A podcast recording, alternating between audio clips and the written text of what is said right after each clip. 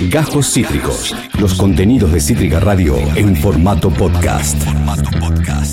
Oh yeah, yeah, yeah. Y cuando te meto el triple yeah es porque lo que está por venir es eh, bastante copado, es porque se pica, si no, no te tiro. Yo un triple yeah no te lo tiro así nomás, no te lo tiro así nomás. Y esta vez te lo tiro Soy muy manija. Yo, imagínate yo, imagínate yo, al fin nos vamos a poder abstraer un poquitito de la realidad, porque Es por aquí, aquí empieza leyendo Pancha con Panchi Pérez Lense. Hola, saludarte. amiguita, qué gusto saludarte.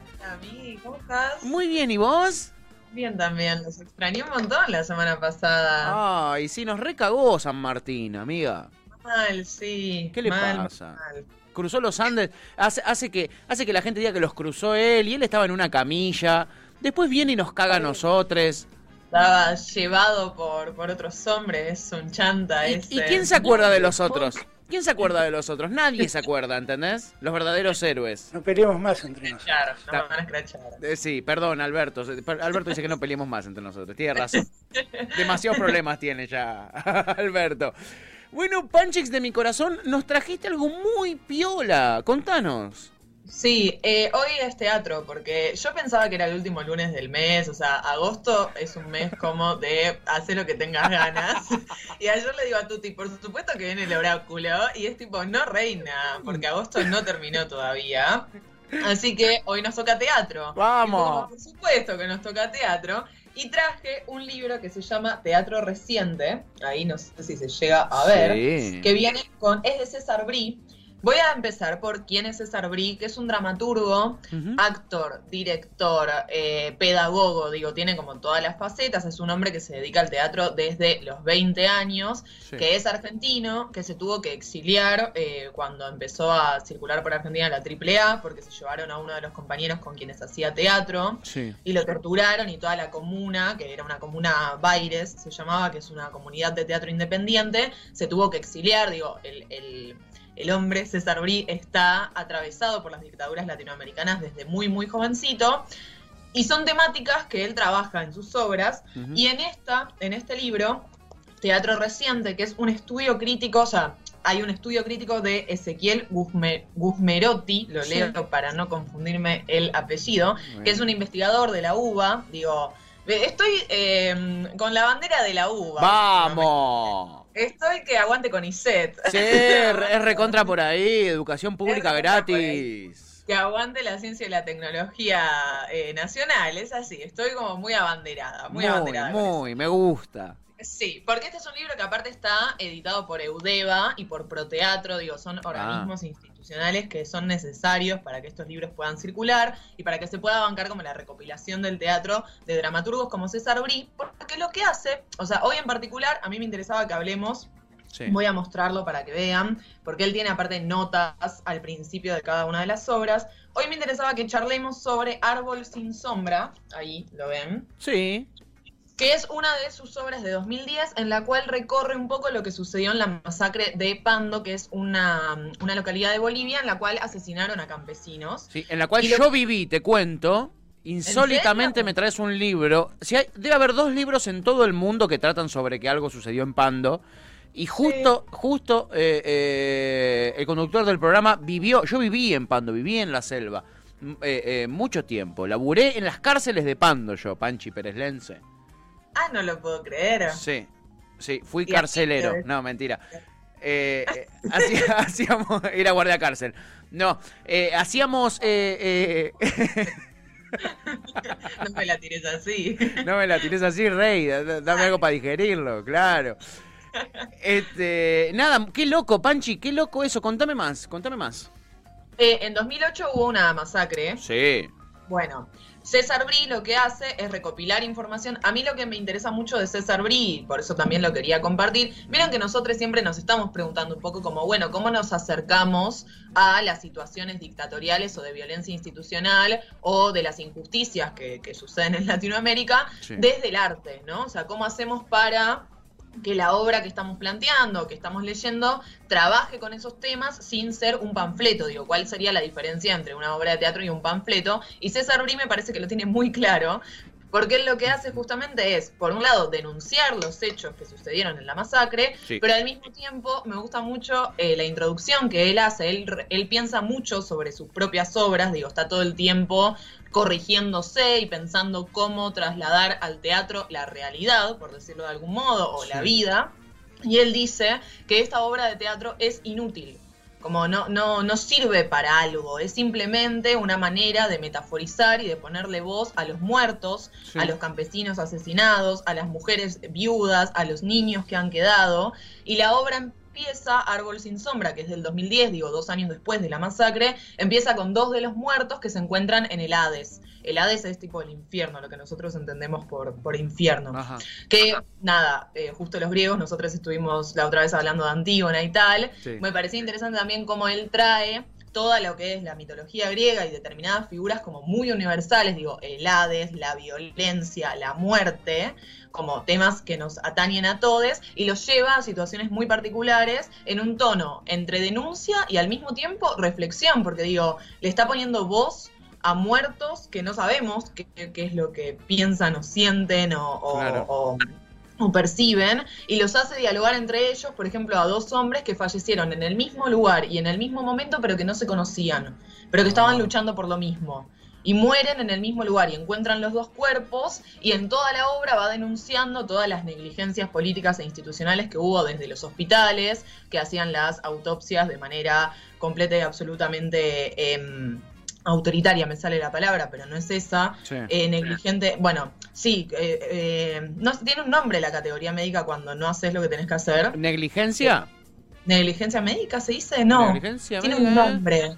Eh, no Bueno, entiendo lo no que sé. decís, pero no Pero me, no, me, no me estaría saliendo, sí. Pero hay una palabra en específico que es eso, cuando Sí. vos eh, tocas el cuerpo de una manera, lo... lo mm, ay, por favor. En la punta de la lengua, ¿eh? En la punta de la lengua, sí, lo... Bueno, pero haces cosas que no tenés que hacer, Ponele. dicho mal y pronto, dicho mal y pronto, con el cuerpo. Entonces, César Brilli lo que va descubriendo con esta obra, él tiene dos documentales previos, o sea, porque también filmó documentales, digo, por eso decía como, piensa mucho en qué lenguaje va a hablar de las cosas, Sí. decir, en un lenguaje audiovisual, si en un lenguaje teatral, digo, cómo va a ser para transmitirnos sus sensaciones y sus percepciones de, de- de lo que sucedió en Bolivia. Sí. Él tiene dos documentales por los cuales se tuvo que ir de Bolivia porque lo empezaron a perseguir porque él denuncia que no solo ha habido una, o sea, que la masacre fue pensada previamente, no Claro. fue algo que sucedió, no fue un tiroteo que bueno, nos agarramos y ya está. Él denuncia todos los hilos que se tejieron previo a la masacre, entonces tiene que irse de Bolivia porque empieza a recibir amenazas. Entonces, todas sus obras, primero las podemos encontrar en YouTube, digo, están las, los documentales en YouTube, él tiene una página web, y al mismo tiempo todas sus obras están atravesadas por el exilio al fin y al cabo, porque se tiene que ir de acá, Claro. se va a Italia, después de Italia vuelve para Bolivia, en Bolivia crea una comunidad teatral, después vuelve para acá, después vuelve para Europa, digo, hay como todo un, un movimiento de él físico y corporal, digo, de, de territorio, Sí. que de algún modo lo desterritorializa también, digo, pertenece acá, a Italia y a Bolivia al mismo tiempo, sin pertenecer a ninguno de esos lados, digo, tiene como un vaivén ahí que es muy interesante. Sí. Me gustaba que, que lo traigamos porque esto, digo, bueno, ahora vos viviste en Bolivia, de repente yo no lo sabía esta casualidad, pero um, digo, es muy interesante cómo él trabaja con estas figuras y cómo en la obra de teatro logra conmoverte sin denunciarte, digo, no sé, Evo Morales dos puntos, digo, no hace Claro. eso. Digo, no es un panfleto, es, es- eso creo que es lo más, más interesante. Qué, qué loco esto. Sí, perdón, No, me no, no. Ahora, No, no, no, seguí, seguí, seguí porque nada, me está, está, está re interesante, me, me está, me encantan tus, tus columnas, pero eh, eh, esta me parece muy interesante saber cómo hace el tipo para contar una cosa de esta manera, ¿no? Sin ser, eh, eh, eh, ¿cómo decirlo? Panfletario, como decías vos, estaba bien expresado, ¿no? Eh, Sí, es que tiene algo, por ejemplo, en otra de sus obras, sí, él habla sobre un caso italiano de una ni digo, por eso decía esta cosa de él habla sobre temas que nos atañen a todos. claro. Digo, debates morales que nos atañen a todos. Por ejemplo, una nena, una jovencita en Italia, está, in- está internada en coma vegetativo durante 17 años Sí. y los padres están pidiendo que le puedan, eh, la puedan desconectar, puedan dejar de alimentarla y pueda morir en paz de una vez por todas. Y ya Sí. después de un par de años ya sabían que no iba a volver a una vida consciente. Él, César Brie, toma Sí. este caso, lo articula con Orfeo y Eurídice, de quienes vamos a hablar en otro momento, que son dos figuras de la mitología griega. Sí. Orfeo baja a buscar a Eurídice al Hades y la deja en el Hades. O sea, él la quería recuperar de los muertos, porque ella estaba muerta, y en un momento le piden que no se dé vuelta hasta volver como al plano terrenal, pero él se da vuelta y la deja morir, podríamos decir, de algún modo. Claro. Entonces, César Brie reversiona este mito Sí. y lo toma para pensar el caso de esta chica que no la dejaban, va, que a los padres no, no los dejaban desconectarla. Entonces, Mirá. toma un mito griego para repensar la eutanasia. Y digo, la eutanasia en realidad la pensamos siempre. Nosotros, digo, son temas que circulan dentro del imaginario y dentro de nuestros debates Total. cuando nos ponemos quizás a debatir con amigues o lo que sea. Digo, son temas que de algún modo nos convocan porque tienen mucho que ver con algo que podría pasarnos. Y digo, ¿y qué pasa con eso? Digo, ¿qué hacemos? ¿Qué pensamos? ¿Cómo lo pensamos? Y César Brie dice, ¿sabes cómo lo pensamos? Con Orfeo y Eurídice, Reyes. Y te pone una obra de teatro. Escuchame, era por acá la respuesta. Un genio. Che. Sí, qué interesante, Panchi, esto. Me, me, me encanta. Es un capo el chabón. Es un capo, tiene una obra de teatro que está disponible en internet Sí. para verla, sobre la Ilíada. Pero en vez de hablar sobre las figuras de la Ilíada, que después vamos a hablar en algún otro momento, las resumiremos así nomás, digo, Agamenón, que tenía bronca, taca, taca, taca, taca, toda la situación de la Ilíada, él la resume como, si le pudiéramos decir, como una obra de teatro de sobre la fuerza. Digo, y la fuerza o la violencia y esos grandes temas son muy, son muy uni- universales y es muy complicado y al mismo tiempo es muy hermoso como él lo baja a determinadas situaciones. Entonces, para hablar de la fuerza, por ejemplo, él toma la carta de la hija de Rodolfo Walsh, que se la escribe a Walsh, Sí. y dentro de la Ilíada, o sea, estamos en otro plan teatral, o sea, el chabón está en otro, en otro nivel. Estamos en la Ilíada reversionada y de repente en el medio de la obra de teatro se está diciendo la carta que le escribió la hija de Walsh a su padre. Mirá. Entonces, estamos pensando, como está todo el tiempo pensando en categorías muy enormes y al mismo tiempo muy amables para con los espectadores, como, como algo muy particular lo pone ahí en, en- en escena. Me interesa mucho su dramaturgia, digo, es muy interesante. Y este libro es muy barato, porque aparte está editado por Eudeva, Sí. y es muy, muy interesante porque recopila desde 2010 a 2015, son cinco obras, en las cuales esto está Orfeo y Eurídice acá, Sí. está Árbol sin sombra, que es la que, la que mm, recorre la masacre en Bolivia, y hay otras tres que son Fui, y no recuerdo el nombre de las otras ahora, pido disculpas. Sí. No me puedo acordar de todos los datos, no me sé todo el índice. Recopila también eh, las obras de Karamazov de, Do- de Dostoyevsky. Sí, claro. Entonces habla sobre los niños, para hablar de la niñez, digo, de las infancias. Y eh, hace una obra con fragmentos de Simon, Simon, Simone Weil, Sí. que yo no leí nada de ella, que se llama La Voluntad. Eh, entonces, nada, está todo el tiempo como articulando entre literatura, mitos griegos, situaciones cotidianas, dictadura latinoamericana, y al mismo tiempo reflexiona y nos hace pensar como espectadores y nos hace partícipes de la obra.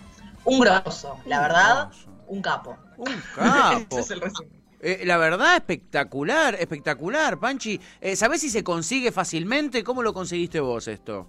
Eh, yo fui a ver una obra de teatro de él que se llama 120 kilogramos de jazz, que Sí. es como una obra en la cual él interactúa con el público, se te acerca y como medio que tiene otro tono, es otra la obra, no tiene un tono así como social y político. Y en esa obra, que fue en, la- en el Teatro de la Carpintería, ahí por Almagro, Sí. estaban estos libros. Así que pues, yo me lo compré como en esa situación. Bien. Sin embargo, están en Mercado Libre Bien. Digo, es, es muy lindo igualmente ver sus obras, verlo a él actuando y pensando y acercándose y, y yo me, me acerqué y le dije tipo te amo una foto como fui muy groupie en su momento y es muy muy lindo ir a verlo porque cuando está en Argentina eh, es muy interesante poder ver estas puestas en escena en vivo pero al mismo tiempo esto, los libros se pueden conseguir y te podés acercar desde el texto que él lo escribe. Así que también Claro. eso es, es una manera de acercarse a él desde el libro o desde la puesta en escena y en los teatros. Digo, ahora que están volviendo los teatros, no está nada en cartel de él, pero es importante ir a bancar la, la cultura también en vivo. Olvídate, olvídate. Eh, nos trae a César Brío y una, una leyenda teatral. Eh, nos trajo eh, Panchi Pérez Lence para Leyendo Pancha. Ustedes saben, una vez al mes leemos teatro con Panchi y hoy es el caso.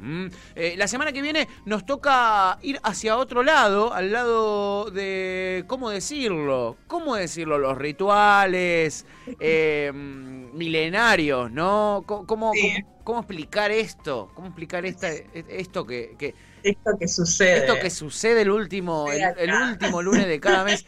El oráculo poético, Panchi, nos toca nada más y nada menos, ¿eh?